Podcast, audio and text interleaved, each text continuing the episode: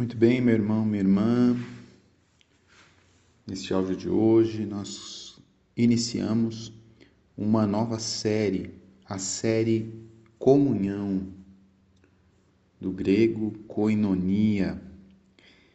E esta série é um convite a trilharmos um caminho, um caminho de autoconhecimento, cura interior e maturidade humana. Por que fazer este caminho? Muitas vezes nós que somos cristãos, que somos católicos, que vivemos a fé, nos deparamos com situações de profundo desafio, de sofrimento, de dor, de conflitos. E nem sempre respondemos bem a tudo isso nem sempre conseguimos dar uma resposta concreta a estas situações que se deparam em nossa vida. E muitos de nós se questionam por que o nosso testemunho diante dos sofrimentos, das contrariedades da vida, muitas vezes não corresponde à fé que professamos, não corresponde à graça que recebemos ou aquilo que somos convidados a viver pelo Evangelho de Jesus.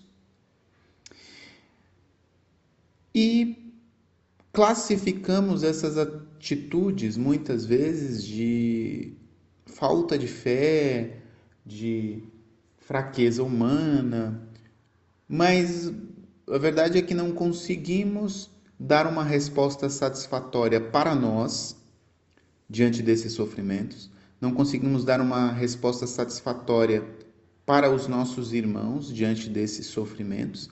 E não conseguimos dar uma, muitas vezes uma resposta satisfatória para Deus, aquilo que Ele nos chama a viver nestas realidades difíceis da vida. Isso não se aplica somente às realidades difíceis, mas se aplica aos relacionamentos, muitas vezes como encarar os desafios de um relacionamento, as diferenças de temperamento. Isso também se diz respeito aos relacionamentos amorosos entre marido e mulher, entre namorado e namorada, mas também aos relacionamentos profissionais, como trabalhar em equipe, como conviver com pessoas dentro do ambiente de trabalho que pensam diferente, que agem diferente, que também têm comportamentos diferentes, pensamentos e objetivos distintos. E também em todas essas situações de relacionamento, muitas vezes também não respondemos bem não correspondemos àquilo que desejamos ou não correspondemos de maneira positiva. Nos fechamos, nos afastamos, não dialogamos, ou dialogamos mal, ou respondemos mal, ou ferimos as pessoas, ou nos deixamos ferir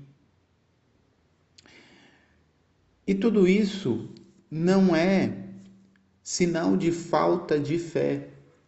Tudo isso não é sinal da falta de Deus, da falta do auxílio da graça de Deus. Mas tudo isso muitas vezes é sinal da falta da maturidade humana, da falta do autoconhecimento, de conhecer-se melhor. E resultado, talvez, de muitas experiências que você traz na sua vida, que te feriram ao longo da sua história e que, de certa maneira, você repete comportamentos porque essa ferida foi tocada, essa ferida emocional, essa ferida psíquica, e você responde a essa situação semelhante, sempre da mesma forma, sem conseguir superar as feridas do seu passado. Às vezes essas feridas estão muito claras para você no seu consciente, às vezes não, às vezes estão lá no mais profundo do seu inconsciente. E você nem sabe por que você repete determinado comportamento quando alguém fala de certa forma com você, você não sabe por que você repete comportamento quando uh, as pessoas agem de certa maneira com você nos seus relacionamentos, você não sabe por que você repete comportamentos em determinada situação, mas quando você revisita sua história, quando você começa a buscar este autoconhecimento, você começa a trazer à tona para a sua consciência todas essas feridas emocionais, todas essas feridas psíquicas, para que você, ao conhecê-las, possa ressignificá-las e traduzir o seu comportamento agora a partir de uma atitude consciente e não mais a partir de um impulso. Muito bem, Diante de tudo isso aqui que eu te falei, para te dar uma introdução do porquê, é para traduzir para você que existem na, na nossa vida situações que precisam ser superadas a partir de um amadurecimento humano, a partir de uma maturidade humana. E por isso precisamos trilhar um caminho de autoconhecimento. Precisamos trilhar um caminho que também nos impulsione a agir. Porque nós só podemos ter atitudes novas ou permitir uma obra nova na nossa vida se nós cooperarmos com a graça de Deus.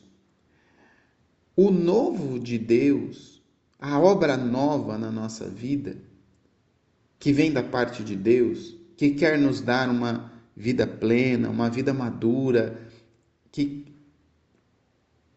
quer nos conduzir a uma vida de santidade.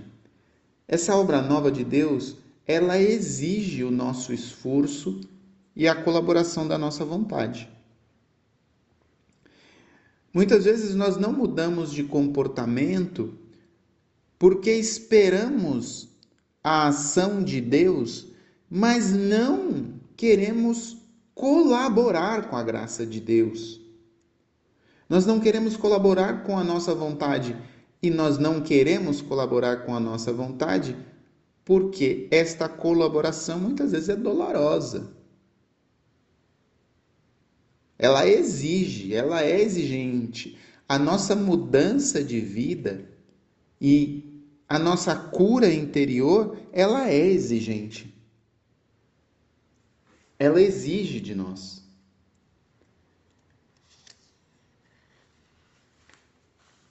E o convite que eu quero te fazer nesta série é exatamente fazer este caminho de autoconhecimento de cura interior e de maturidade humana. Quer fazer você transbordar de dentro para fora tudo aquilo que Deus quer realizar na sua vida, tudo aquilo que Deus tem de obra nova para realizar em você. E para você corresponder a esse chamado de Deus, a esse chamado a uma obra nova dentro do seu coração, é necessário que você ordene o seu interior. E, e, a gente sabe como é que funciona uma casa, né? Quando uma casa está bagunçada, desarrumada, você às vezes não acha as coisas Você não consegue encontrar as coisas. Você sabe que está lá, mas você não consegue encontrar a chave.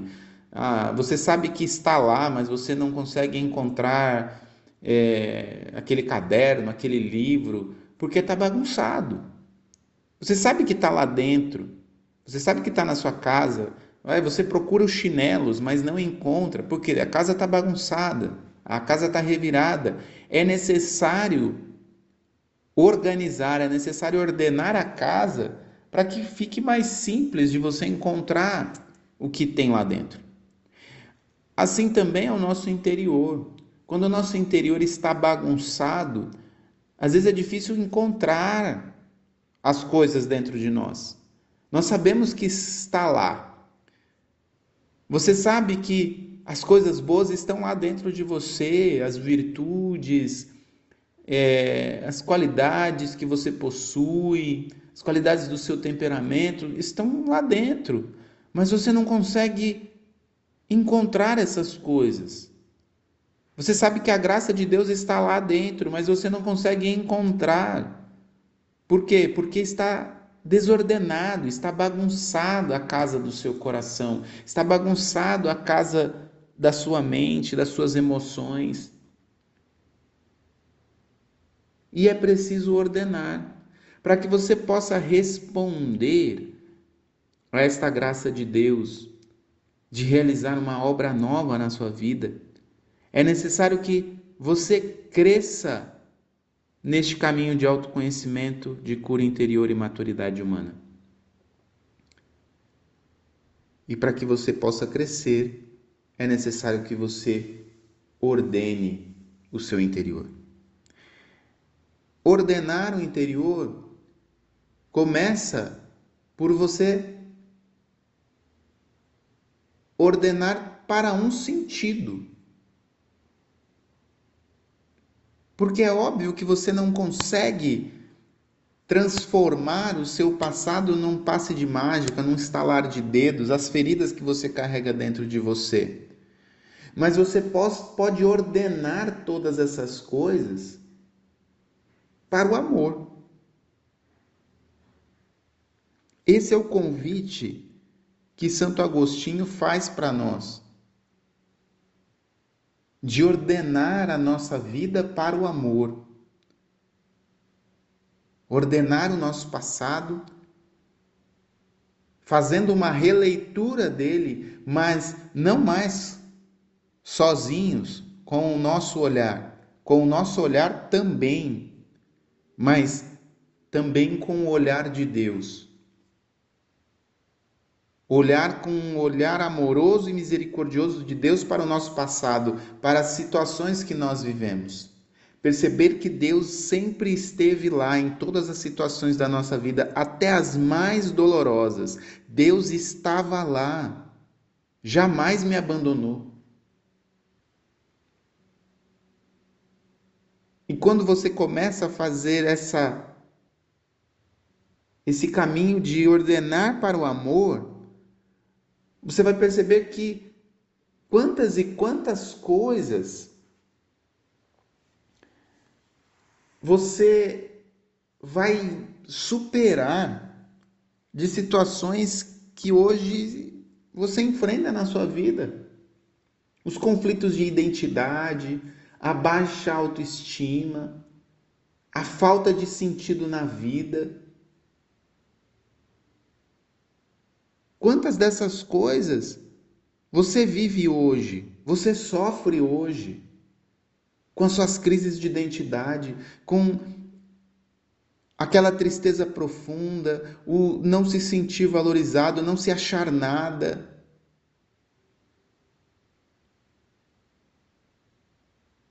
O sofrimento pela falta de sentido da vida.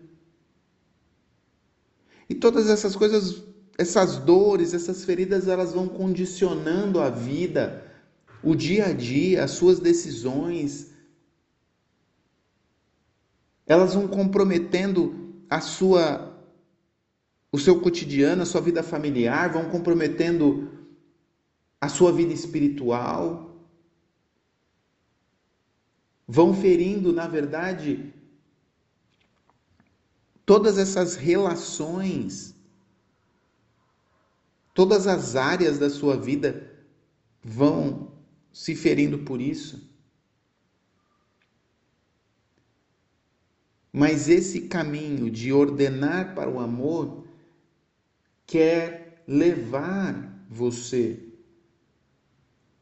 à maturidade, à felicidade, à liberdade, à responsabilidade e à coerência. A coerência com os valores do Evangelho, a coerência da sua vida, aquilo que nós falamos lá no início, de quando você olha para a sua vida e vê que você não consegue responder diante das situações segundo aquilo que você acredita. E parece que você não se sente capaz e não se sente com forças de responder. E não é por falta de fé, é porque você ainda convive com a falta de maturidade humana. Você está preso às suas feridas, você está preso a condicionamentos. Mas esse ordenar para o amor, ele exige. Ele exige uma atitude de oração, ele exige uma busca pela verdade. Uma busca pela verdade. Pela verdade de quem é você. Das coisas que te condicionam. Um olhar verdadeiro para dentro de você, para as suas memórias, para as coisas que te marcaram, que precisam ser superadas. É necessário humildade mas é necessário também coragem. Humildade, Santa Teresa d'Ávila já dizia, a humildade é a verdade. É reconhecer quem é você, é reconhecer as suas dores, é reconhecer as suas misérias, é reconhecer as suas experiências doloridas ao longo da vida, mas a coragem de olhar para isso não mais com medo, mas olhar para isso com o olhar amoroso e misericordioso de Deus sabendo que Deus sempre te amou e sempre esteve ao seu lado. Essa busca da verdade vai trazer a dor do renascimento, que é como a dor do parto. A dor do parto, para vir a vida ao mundo, é necessário que haja uma dor. Esta dor do renascimento é a dor de uma vida que está nascendo, que está renascendo. Mas para renascer é necessário deixar o que é velho morrer. É necessário deixar o que é velho morrer para que o novo possa ser acolhido. É necessário que você se comprometa e colabore com este processo que a graça de Deus, de libertação, de salvação de Jesus quer gerar em você. É preciso que você tenha disposição para matar aquilo que é velho, aquilo que foi plantado no seu coração como fruto do pecado da má educação, dos traumas, das feridas. Mas para vencer tudo isso, você primeiro precisa reconhecer, não se enganar, reconhecer que essas coisas existem e que estão lá em você e que estão dentro de você. É só reconhecendo, tendo a coragem de reconhecer, não se enganando, é que você vai conseguir superar todas essas coisas.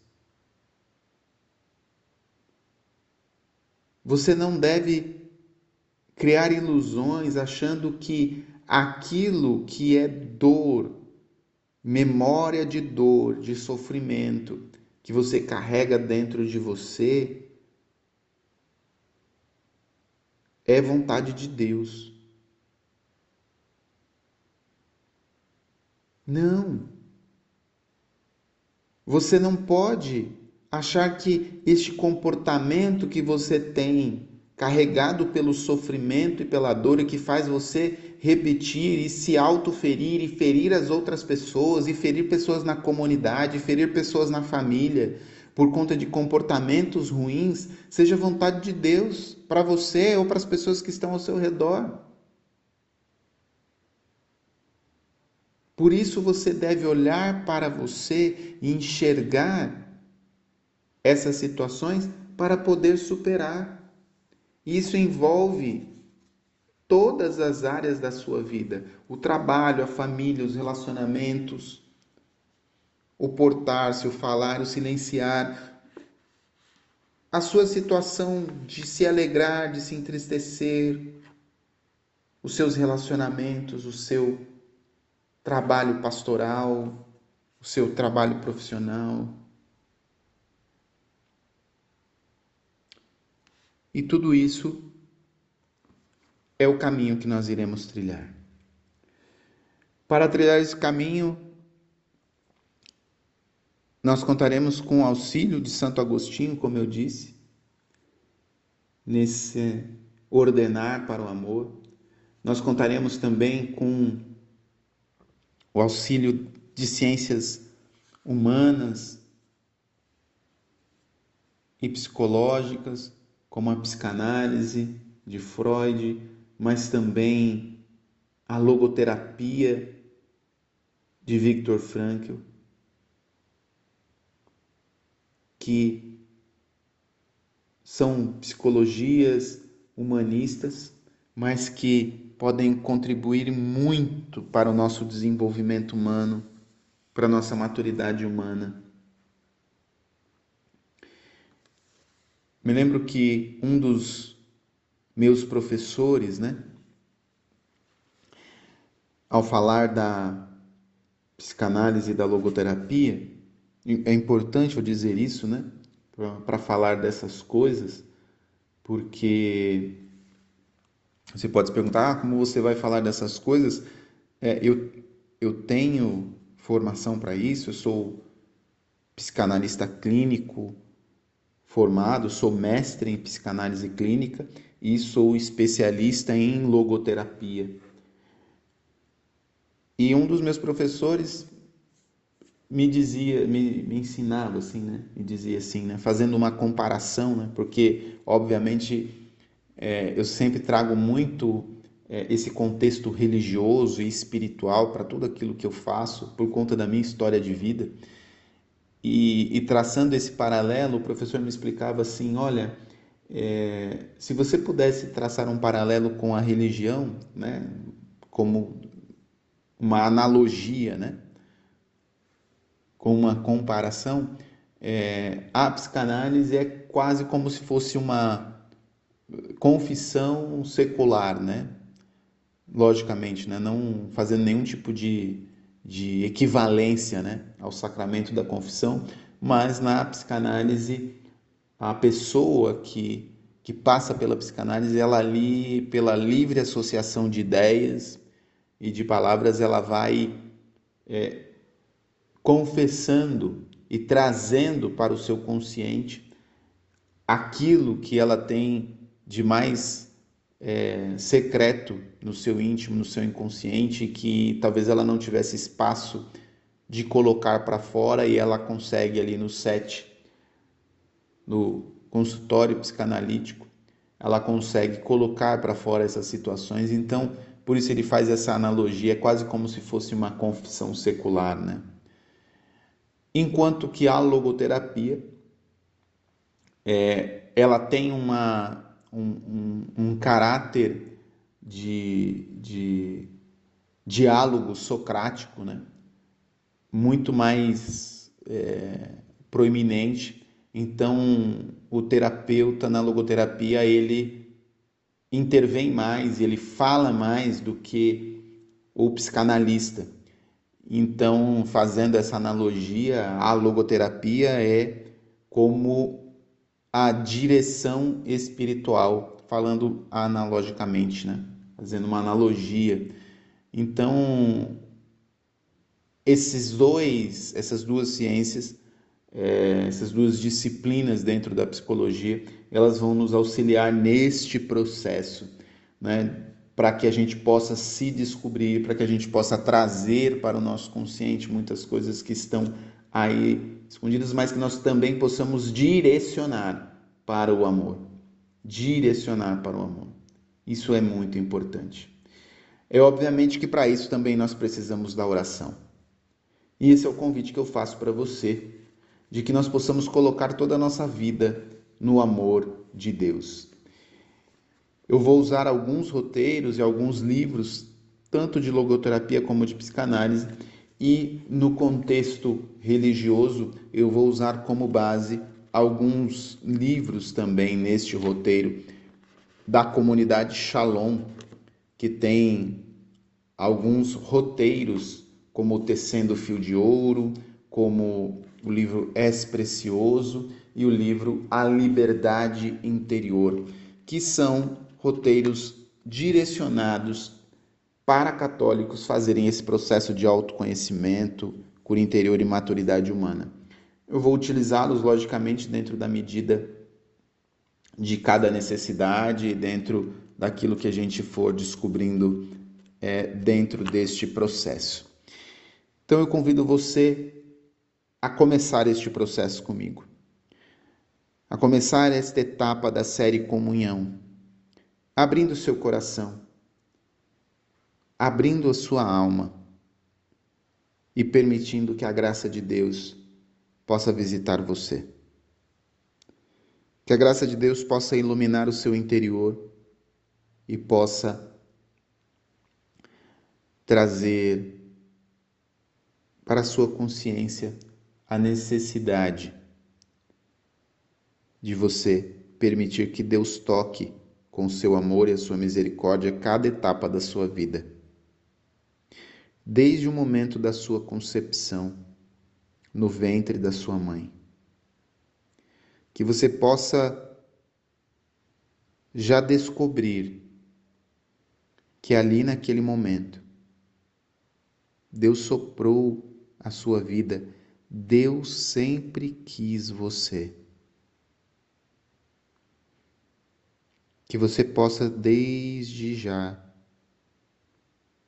sentir-se desejado por Deus. Mesmo que seu pai ou sua mãe não tenha te querido,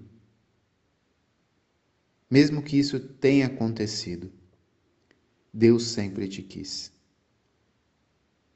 Deus sempre te amou. E Deus te desejou profundamente, sonhou com você. Deus não sonhou que você seria outra pessoa, não, Deus sonhou com você para que você viesse a este mundo. Deus quis. Deus pensou em você. Deus teceu você no ventre da sua mãe.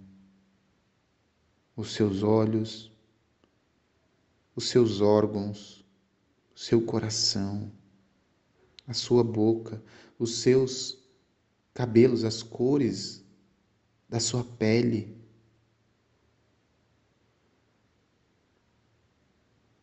Deus teceu cada pedacinho do seu ser.